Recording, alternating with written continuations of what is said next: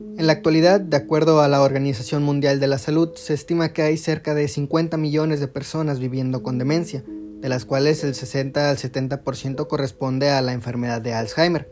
Esto significa que de 30 a 35 millones de personas alrededor del mundo viven con esta extenuante enfermedad. Para el 2050 se estima que este número ascienda a entre 106 y 152 millones de personas con la enfermedad. Buenas tardes a todos, bienvenidos a nuestro quinto episodio.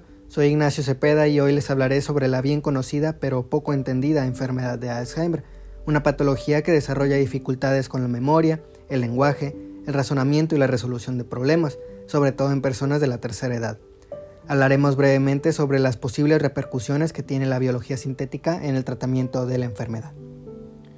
Para empezar, ¿por qué se da la enfermedad de Alzheimer? Existe una proteína transmembrana, esto es, que atraviesa la membrana plasmática de la célula, llamada proteína precursora de amiloide, o APP, expresada en su mayoría en el cerebro y concentrada en las sinapsis neuronales. Una sinapsis es una unión entre dos neuronas a través de la cual se transmite información. La teoría más aceptada acerca de la enfermedad de Alzheimer es que una proteína, el amiloide beta, generada por el procesamiento o corte erróneo de APP, se agrega en oligómeros y después en placas insolubles que impiden el funcionamiento cerebral. Uno de los fundamentos de esta teoría es, por extraño que parezca, el síndrome de Down o trisomía 21. Los individuos con esta enfermedad tienen una copia extra del gen de APP en su cromosoma 21 extra, lo que explica los altos niveles de amiloide beta y el desarrollo temprano de la enfermedad de Alzheimer en estos pacientes. Aunque todos los cambios producidos por la agregación plaquetaria de amiloide beta pueden llevar a la muerte de la célula, probablemente el efecto más importante sea la fosforilación de la proteína tau, es decir, la adición de grupos fosfato a esta proteína. ¿Pero qué es la proteína tau? Bien, vamos a hablar un poco sobre los microtúbulos. Los microtúbulos son estructuras tubulares encontradas en la mayoría de las células eucariotas. Tienen funciones diversas como darle soporte a la célula, permitir la división celular y, lo más importante, transportar material intracelular. Estas estructuras funcionan como rieles dentro de la célula, lo que permite mover sustancias químicas a través de la célula e incluso organelos enteros. Para formar estas complejas estructuras, proteínas llamadas proteínas asociadas a microtúbulos o MAPS son necesarias. Una MAP muy importante es la proteína tau, asociada a la estabilidad y el ensamblaje de los microtúbulos. Se ha demostrado que las fibrillas de amiloide beta alteran el estado de fosforilación de la proteína tau, lo que resulta en la pérdida del ensamblaje de los microtúbulos. La pérdida del ensamblaje en esencia induce la pérdida neuronal debido a la incapacidad de la célula para transportar materiales a lo largo del axón neuronal. Hay afortunadamente algunas soluciones al problema que nos aqueja. Posiblemente en un futuro no muy lejano, la cura a las enfermedades neurodegenerativas no se atribuirá a operaciones o medicamentos extravagantes, sino a la biología sintética. La biología sintética tiene el poder de crear moléculas, proteínas, redes génicas y vectores que podrían ayudar al tratamiento de las enfermedades neurodegenerativas, tales como la enfermedad de Alzheimer. Una de las principales formas en las que la biología sintética puede ayudarnos es modificando vectores, es decir, transportadores, de los métodos de modificación genética clásicos para que puedan burlar al sistema inmune y poder hacer su efecto. Asimismo, se pueden crear nuevas moléculas que modifiquen la expresión de genes de una manera muy controlada. Los genes patogénicos podrían ser atacados tomando en cuenta su rol en una red de genes específica. También hay moléculas biosintéticas que pueden atacar y destruir proteínas defectuosas o bien que puedan construir sistemas artificiales complejos que realicen tareas específicas. Un ejemplo específico es el experimento llevado a cabo por científicos estadounidenses en células neuronales humanas de cultivo, en ratones y en lombrices. Se sabe que los oligómeros de amiloide beta se agregan en placas llamadas láminas alfa, los investigadores crearon una lámina sintética que inhibe a los oligómeros de amiloide beta en células de cultivo. Esto es posible porque bloquea las partes de estas moléculas involucradas en la agregación plaquetaria. En tejido neuronal de ratones, la lámina sintética redujo hasta en 82% la cantidad de amiloide beta, y en ratones vivos se vio hasta un 40% de reducción de esta proteína defectuosa en las primeras 24 horas. Finalmente, en lombrices que expresan el amiloide, se vio que el daño causado por este se reducía considerablemente si también se expresaba la lámina sintética. Esta lámina no es tóxica para las células, lo que podría indicar una posible vía de tratamiento.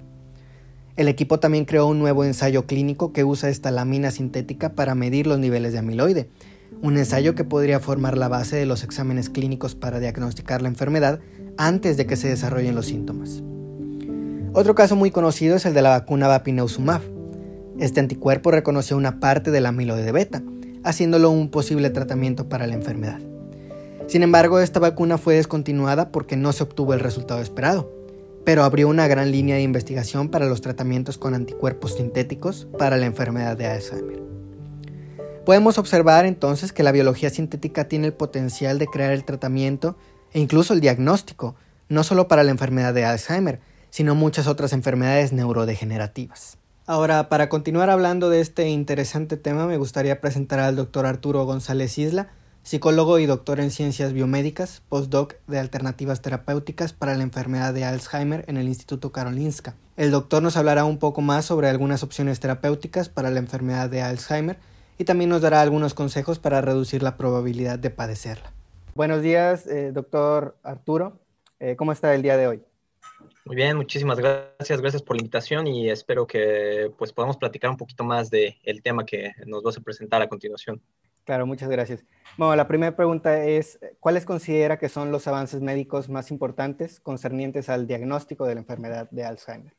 Muy bien, eh, es una pregunta muy interesante. Eh, al día de hoy existen varias alternativas que se han tomado como parte de un proceso diagnóstico dentro de la patología. Eh, sin embargo, a lo largo de los últimos años han existido algunas herramientas que nos podrían permitir más adelante tener un diagnóstico más eficiente y sobre todo en etapas mucho más tempranas.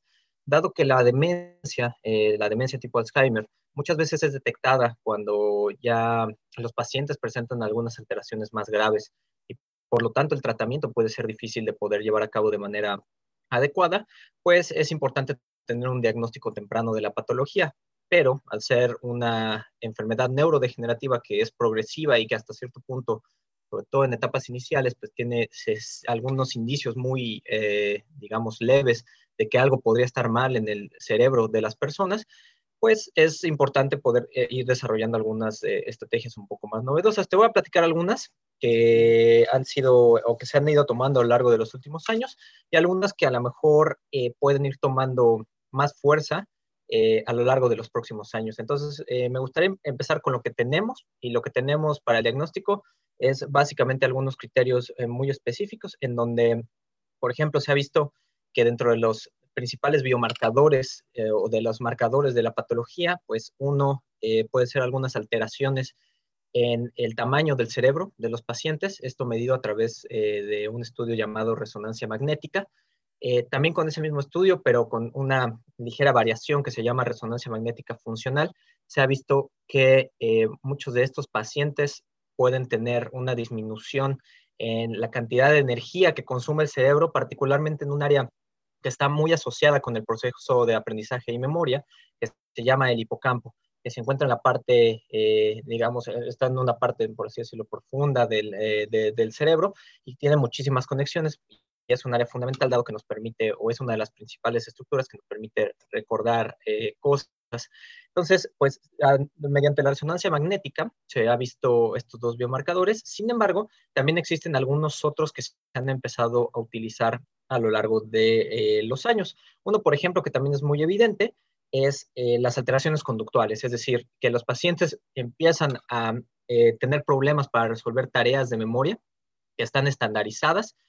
también se ha utilizado como un criterio diagnóstico. También, por ejemplo, existen algunos otros biomarcadores más específicos en donde toman muestra del de líquido cefalorraquídeo de los pacientes, que es, digamos, el medio en donde está, eh, por así decirlo, embebido el cerebro, está ahí eh, en, constante contacto con el sistema nervioso y se ha visto que existen algunas proteínas que se sobreexpresan en eh, líquido cefalorraquídeo de estos pacientes. Sin embargo, eso puede resultar un poco invasivo, dado que para obtener ese criterio diagnóstico se necesita hacer un procedimiento llamado punción lumbar.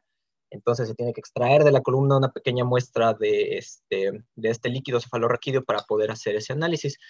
Adicional a esos, hoy en día eh, se han estado impulsando desde hace alrededor de unos 10 años unos, eh, digamos, marcadores que nos permiten detectar la presencia de estas proteínas directamente en el cerebro de los pacientes a través de otro tipo de estudio que se llama tomografía por emisión de positrones. Entonces lo que hacen es eh, inyectar una especie de marcador fluorescente en el torrente sanguíneo que llega al cerebro y se pega a eh, estas proteínas que pues son típicas, eh, que se encuentran o que son típicas en la enfermedad de Alzheimer. Entonces, mediante este estudio, pues recientemente se puede, digamos, ver qué tan brillante o no puede estar el cerebro de estos pacientes como un indicador de la presencia de estas proteínas asociadas a a la enfermedad de, Alzheimer. Y actualmente también existen otras que se están empezando a, eh, digamos, a estudiar, por ejemplo, con cómo está alterada la conectividad cerebral en los pacientes eh, a través de esta, resonancia magnética funcional. Tú puedes ver la relación en la actividad entre diferentes áreas del cerebro. Eh, y hay muchos proyectos que ahora están tratando de encontrar que existen algunas alteraciones en esta interconectividad cerebral. También, por ejemplo, hay algunos que han estado tratando de utilizar el electroencefalograma, que es este, digamos, este casquito con muchos electrodos que eh, muchas veces vemos en las series o en las películas, donde se observa eh, subidas y bajadas de una línea en una pantalla, ¿no? Que es eh, como una especie de electrocardiograma, pero del cerebro. y algunos indican que a lo mejor podría haber alteraciones que son típicas de la patología, inclusive antes de poder empezar a tener problemas asociados a la memoria o a la conducta eh, en general. Entonces, eh, yo creo que esos hasta ahorita por lo menos pueden ser una de las alternativas eh, más importantes en relación al diagnóstico, porque, pues, como te comentaba, es sumamente importante tener un diagnóstico temprano para poder empezar un tratamiento a tiempo. Muchas gracias, doctor. Y bueno, pasando a eso, ¿cuáles cree que son los avances médicos más importantes, pero concernientes al tratamiento de la enfermedad? Muy bien, eso es eh, eh, muy buena pregunta. Creo que uno de, los grandes retos o de los grandes este, problemas que todavía existen, particularmente con esta enfermedad neurodegenerativa, con la enfermedad de Alzheimer, es que el tratamiento, por lo menos ahora, todavía no presenta una, digamos, eficiencia clara. Es decir, todavía, si bien existen algunos tratamientos que se han aprobado desde hace varios años, eh, realmente muchas veces solo funcionan como una especie de paliativo que no resuelve del todo el problema de raíz eh, y que de alguna manera solo este, eh, permite que los problemas se vayan atrasando un poquito más, pero la patología sigue ahí. Actualmente hay muchos, muchas estrategias farmacológicas, por ejemplo, que han intentado atacar diferentes blancos de la patología. Por un lado, tenemos algunos medicamentos que han tratado de detener la sobreproducción de estas proteínas que están asociadas a la enfermedad de Alzheimer o que se han visto muy asociadas a la enfermedad de Alzheimer. Por otro lado, también tenemos otro grupo de medicamentos que se han enfocado en poder hacer que el cerebro eh, trate de regresar a la función normal y por lo tanto el paciente pueda tener una mejoría cognitiva. Y por otro lado, pues también eh, pueden existir algunas otras herramientas o algunas otras estrategias farmacológicas que atacan diversas partes de, eh, de la patología. Sin embargo, yo creo que al día de hoy, concernientes al tratamiento, todavía no tenemos un avance claro, sustancial, que nos permita eh, poder tener una fecha específica de cuándo podremos curar eh, la enfermedad de Alzheimer. Muchos de los medicamentos han llegado a fases muy avanzadas ahora que estamos con la pandemia del COVID 2000, del año 2020. No importa cuando escuchen esto, ya, ya, saben cuándo, cuándo pasó todos estuvieron ahí, probablemente muchos estuvieron ahí. Eh, hubo un gran avance, por ejemplo, con la fase 3 de, muchos, de muchas vacunas, que es tomar un grupo grande de pacientes, un grupo grande de personas y ver la efectividad del tratamiento. Sin embargo, con la enfermedad de Alzheimer, muchos ensayos clínicos de fase 3, es decir, cuando ya se trata de encontrar una cura a gran escala o tomando una muestra mucho más grande, han fallado. Esa es el gran, este, la gran deuda que tenemos la sociedad eh, científica en relación a encontrar un, tratamiento. Sin embargo, creo que eh, pues puede haber algunas cosas que más adelante eh, o que han, han, estado resultando prometedoras en relación a tratar el problema de manera multifactorial, es decir, poder tomar diversas estrategias que en conjunto puedan eh, detener el desarrollo de la patología, que yo creo que esa va a ser la visión que van a ir adquiriendo a lo largo de los próximos años los tratamientos, como en todo, eh, a través de una especie de medicina personalizada. Ok, gracias doctor. Y bueno, ¿De qué forma cree usted que la biología sintética puede impactar al tratamiento de las enfermedades neurodegenerativas en general? Perfecto. Eh, en general, yo creo que actualmente nos encontramos en un momento muy interesante para las neurociencias y en general yo creo que para la, ciencia biológica, cada día tenemos herramientas mucho más sofisticadas que nos han permitido acercarnos, eh, por lo menos en etapas iniciales, a resolver problemas que han estado ahí durante mucho tiempo. Entonces te voy a comentar algunos este, tratamientos interesantes que tienen que ver con cuestiones de biología sintética y que tal vez no este, en los próximos 20 años, porque también muchos de ellos implican cuestiones éticas importantes para eh, poder usar de manera cotidiana como tratamiento en los seres humanos, pero que por lo menos por ahora en modelos experimentales han resultado no solo muy atractivos por la forma en la que están diseñados, sino también nos están acercando a lo que tal vez hace 30 eh, años conoceríamos como ciencia ficción. Entonces, por ejemplo, algunas de las cuestiones eh, interesantes que se han planteado eh, para un futuro, esperemos, tratamiento en relación a, muchas enfermedades neurodegenerativas, tiene que ver con una técnica denominada optogenética que básicamente nos permite utilizar eh, luz, literalmente la misma luz, la misma luz que nosotros tendríamos en un, este, en un LED que utilizamos para nuestros, eh, nuestras series navideñas. Eh, literalmente ese tipo de cosas, poder poner un pequeño implante con unas de luz que active ciertas poblaciones específicas de neuronas y permita que este, pues estas neuronas lleven a cabo su función normal. Eh, pensando en una cosa muy futurista, imagínate que pudiéramos tener en algún punto, esto, esto ya al día de hoy se puede llevar a cabo con modelos animales, eh, con ratones, con ratas, y ha habido algunos avances muy interesantes en cómo el poder reactivar estas neuronas que están fallando durante enfermedades neurodegenerativas en estos modelos animales, resulta en que los animales eh, pues tengan una mejoría sustancial. Entonces, un ratón que olvidaba cosas, ahora con esta activación dependiente de la luz, pues ya no olvida las cosas y ya de alguna manera este, puede superar eh, el desarrollo de la patología.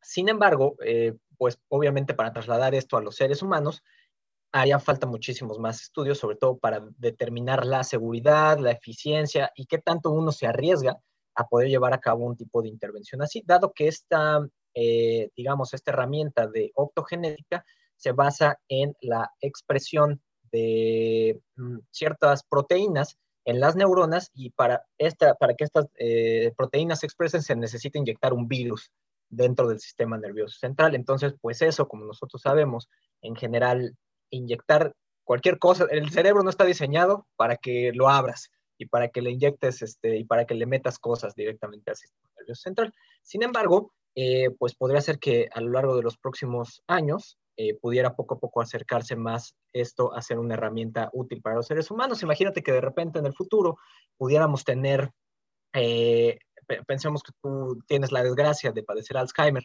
te lo detectan de manera temprana, entonces te ponen un pequeño, este, digamos, dispositivo que nos permita saber que estás empezando a tener problemas para recordar cosas y este dispositivo manda una señal a la vez para que se active la luz y literalmente se prenda la luz, activando las neuronas que son responsables, que te ayuden a recordar cosas, ¿no? Entonces imagínate que de repente tú pudieras decir, ay, no me acuerdo, entonces te prendan la luz tantito, de repente literalmente es este, una especie de iluminación, ¿no? En donde tienes un insight, en donde encuentras este, la, la respuesta a esa pregunta que estabas buscando y que no sabías cuál era, eh, que habías olvidado de repente al, momento de, prender un, LED o, una luz.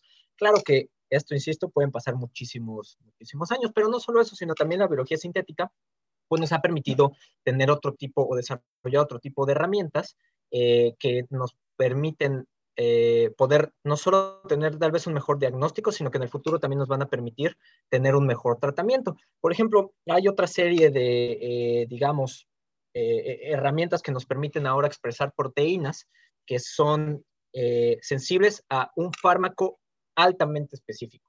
Entonces, imagínate que en lugar ahora de que estas neuronas, por así decirlo, se activen con la luz, se activan con este fármaco que no va a llegar a ningún otro lado de tu cuerpo, únicamente a esas neuronas. Entonces imagínate que tú constantemente puedes estar tomando una pastilla, un medicamento que esté activando únicamente estos este, grupos de neuronas, estos grupos de células, y que te permita este, recordar algunas de las cosas. Por supuesto que hay algo mucho más aterrizado, que al día de hoy ya se utiliza de manera cotidiana en algunas otras enfermedades neurodegenerativas, como la enfermedad de Parkinson, y que tiene que ver con, y también por supuesto con, en algunos casos con epilepsia, pero que tiene que ver con eh, detectar cuando existen alteraciones en la actividad de las neuronas. Y esto se logra a través de introducir generalmente una pequeña malla o algunos pequeños electrodos dentro del sistema nervioso de los pacientes. Eh, y a partir de ahí, pues mandar una señal que, por ejemplo, que, en la enfermedad de Parkinson reduzca la presentación de síntomas como los temblores o como la disminución del movimiento. Entonces yo creo que al día de hoy hay muchísimas herramientas que antes rayarían o hace algunos años rayarían en la ciencia ficción, pero que al día de hoy son una realidad, por lo menos en modelos experimentales. Para que lleguen a los seres humanos faltará mucho tiempo, pero el camino que se ve por delante se ve muy emocionante. Entonces, pues es importante que este, las personas jóvenes, las personas que al día de hoy están estudiando ciencia, que quieren ser, este, que quieren ser médicos, que quieren ser especialistas de la salud que quieren ser científicos, poco a poco puedan ir acercándose a estas herramientas eh, experimentales y adquirir un poco más de conocimiento sobre ellas. gracias, doctor. ¿Conoce usted algunos métodos de la biología sintética que puedan impactar al diagnóstico o el tratamiento específicamente en la enfermedad de Alzheimer? Sí, justo como te, estaba comentando un poco, al día de hoy eh, algunos de los métodos asociados al diagnóstico todavía estamos un poquito en pañales porque en realidad todavía no entendemos muy bien cómo, cómo funcionan, pero eh, tal vez a lo largo de los próximos años podamos ser capaces de empezar a miniaturizar eh, algunos elementos de detección de actividad de las neuronas, de tal suerte que podamos implantarlo en el sistema nervioso sin que genere un impacto muy, eh, digamos, muy complicado dentro del cerebro de, de los pacientes. eso es en relación a el diagnóstico puede ser a través de justamente poder desarrollar herramientas tecnológicas mucho más específicas que tienen que ver con la detección de la actividad dentro del sistema nervioso o también yo creo que una de las cosas este, que poco a poco se irán viendo, pues tiene que ver con el análisis masivo de datos que nos permitan determinar con más certeza eh, si alguien tiene una alta probabilidad de padecer eh, la enfermedad de Alzheimer. Y en el caso del tratamiento, eh, también como te comentaba, yo creo que una de las principales aportaciones, por lo menos en este tipo de enfermedades neurodegenerativas, de la biología sintética tiene que ver con el desarrollo de moléculas eh, específicas, tiene que ver con el, desarrollo de algunas, este, de algunas sustancias, pero más para el futuro, pues tendrá que ver con el poder controlar de manera mucho más eficiente el funcionamiento del sistema nervioso central. Entonces, yo creo que la biología sintética nos va a permitir justamente desarrollar poco a poco herramientas como la optogenética, como este control específico de eh, la actividad de proteínas con, medicamentos, como por ejemplo poder detectar eh, e interferir en algunas mutaciones desde etapas tempranas eh, que probablemente cuando ya llegues a una etapa adulta generen o deriven en que tú, padezcas la enfermedad de Alzheimer. Entonces, va desde la eh, edición genética, podemos hablar de todas estas herramientas que tienen que ver con, este, con, perdón, con eh, estimulación de las neuronas para que regresen a su función normal. Yo creo que esas son como las más interesantes que recientemente pues han estado probando y que en el futuro pueden ser herramientas que pueden llegar a desarrollarse de manera adecuada con los seres humanos. Nada más para terminar, me gustaría quería comentarles una cosa súper importante que al día de hoy sabemos en relación a la demencia, en relación a la enfermedad de Alzheimer, es que además eh, eh, de, digamos, de estas cuestiones terapéuticas que ya les comenté, como fármacos, como medicinas, pues también existen algunas cosas que tú puedes hacer de manera cotidiana y se ha visto son capaces de reducir la probabilidad de padecer demencia. Entonces, dentro de las más importantes que se ha correlacionado es, por un lado, mantener tu cerebro constantemente activo se ha visto, por ejemplo, que las personas que estudian más, mientras más años de estudio tengas y mientras más tiempo te la pases estudiando, eh, existe una eh, disminución en la probabilidad de que padezcas enfermedad de Alzheimer. Por otro lado, se sabe que el ejercicio, particularmente el ejercicio aeróbico, eh, salir a caminar, salir a correr, salir a andar en bicicleta, salir a nadar, etcétera, etcétera, pueden ayudar a disminuir la probabilidad de padecer eh, la demencia tipo Alzheimer y también se ha visto que una eh, dieta que le llaman mediterránea, que es básicamente alta en verduras, alta en pescados de alta calidad, pueden ayudar también a eh, reducir el riesgo de padecer este tipo de, demencia. Entonces, hagan ejercicio, coman bien y este, mantengan su cerebro activo constantemente. Muchas, muchas gracias, doctor. Muchas gracias a ti, Luis Ignacio. Hasta luego. Hasta luego. Bien, pues llegamos al final de nuestro podcast. Espero que les haya gustado mucho, que hayan aprendido más sobre esta enfermedad y pues obviamente que sigan los consejos del doctor Arturo. Muchísimas gracias por escucharnos y esperamos verlos en el siguiente episodio. Hasta luego.